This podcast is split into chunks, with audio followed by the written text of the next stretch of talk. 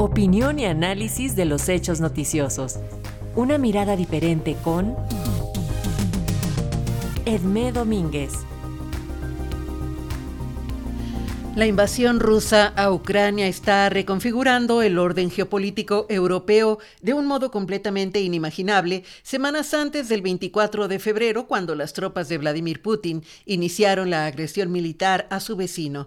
El rearme de Alemania, con una inversión de 100 mil millones de euros en defensa y el compromiso de superar en solo dos años el 2% de su PIB en gasto militar, no solo marca el mayor giro en la política de seguridad alemana desde la Segunda Guerra Mundial, sino que podría convertir muy pronto al país más rico de Europa en el tercero que más gasta en defensa del mundo por detrás de Estados Unidos y China.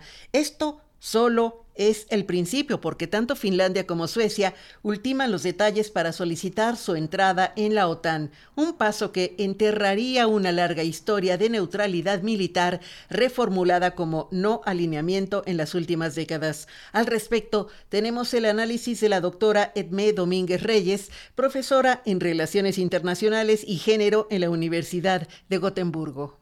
En el comentario pasado hablé sobre cómo dos elecciones en Europa eran muy importantes para reforzar o debilitar la posición de Rusia frente al aislamiento al que pretende condenar a la Unión Europea y Estados Unidos. Si bien las elecciones en Hungría significaron una cierta victoria para Putin, las de Francia representaron un revés. Si hubiera ganado Marine Le Pen, la fragmentación europea y el acercamiento francés a Rusia serían un hecho. El reposicionamiento de dos países nórdicos, Suecia y Finlandia, son también negativos para Rusia, pero no solo para ella.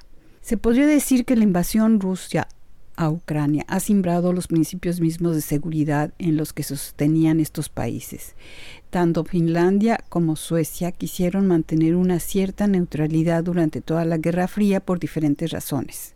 Finlandia fue parte del Imperio ruso, obteniendo su independencia con la Revolución Bolchevique de 1917, pero fue invadida por la URSS a principios de la Segunda Guerra Mundial, la famosa Guerra de Invierno en 1939. Finlandia supo resistir conservando su independencia a costa de la pérdida de cierto territorio en la región de Karelia y el lago Ládoga. La guerra entre ambos países se reinició 15 meses después del armisticio que había dado fin a la guerra de invierno, dado que Finlandia se unió a Alemania en su ofensiva contra Rusia durante la Segunda Guerra Mundial. Dado el desenlace de esta guerra, Finlandia tuvo que ceder los territorios perdidos a la URSS al final de la guerra de invierno, más reparaciones de guerra por 300 millones de dólares. Sin embargo, a diferencia de otros países colindantes con las fronteras soviéticas, Finlandia pudo mantener su independencia de la URSS y evitar caer en la esfera de países amigos como el resto de Europa del Este.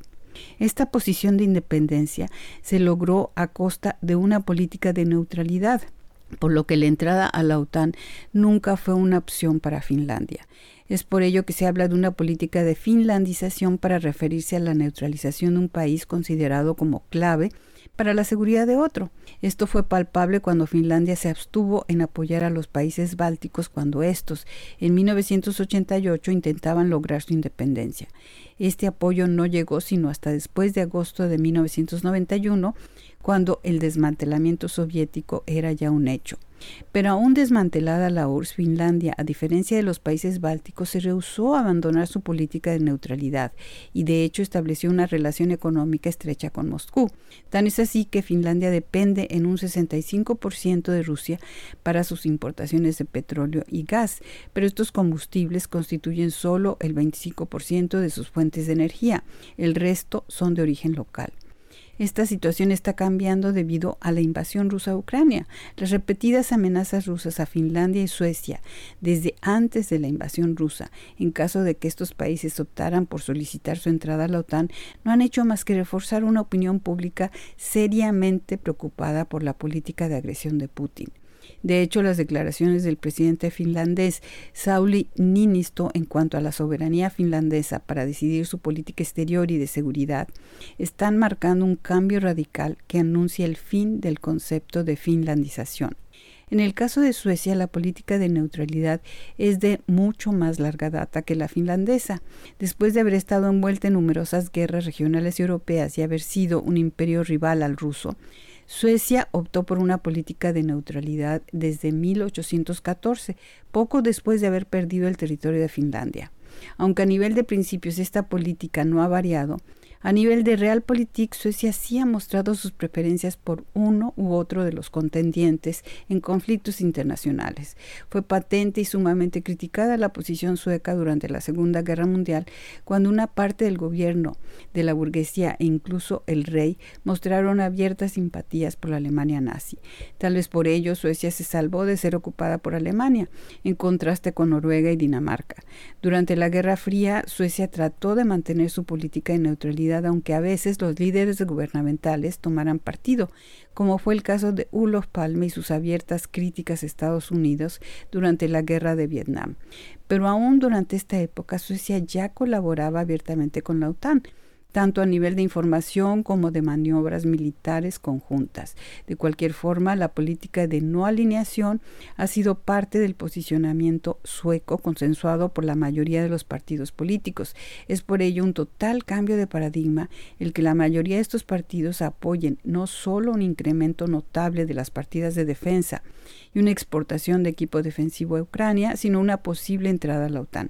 Incluso el partido de izquierda que antes preconizaba un desmantelamiento de la OTAN está recapitulando en sus posiciones. Por otra parte, los últimos sondeos llevados a cabo tanto en Finlandia como en Suecia dan una creciente mayoría a la opción de entrar a la OTAN, lo que seguramente ocurrirá en un futuro cercano. Redondeando, la invasión rusa a Ucrania logró cambiar posturas de seguridad cautelosas, lo que forzosamente caldeará más una situación ya grave a nivel europeo. Es evidente que Putin calculó mal su estrategia y que por más válida que fuere su acusación a la expansión de la Desde 1991, su agresión a Ucrania, en vez de debilitarlo, está reforzando este bloque militar. Pero los perdedores no son solo Rusia y sus aliados, sino todo el mundo occidental. La inseguridad y el rearmamentismo es contraproducente para todos. Para Radio Educación desde Suecia les habló Edmé Domínguez Reyes.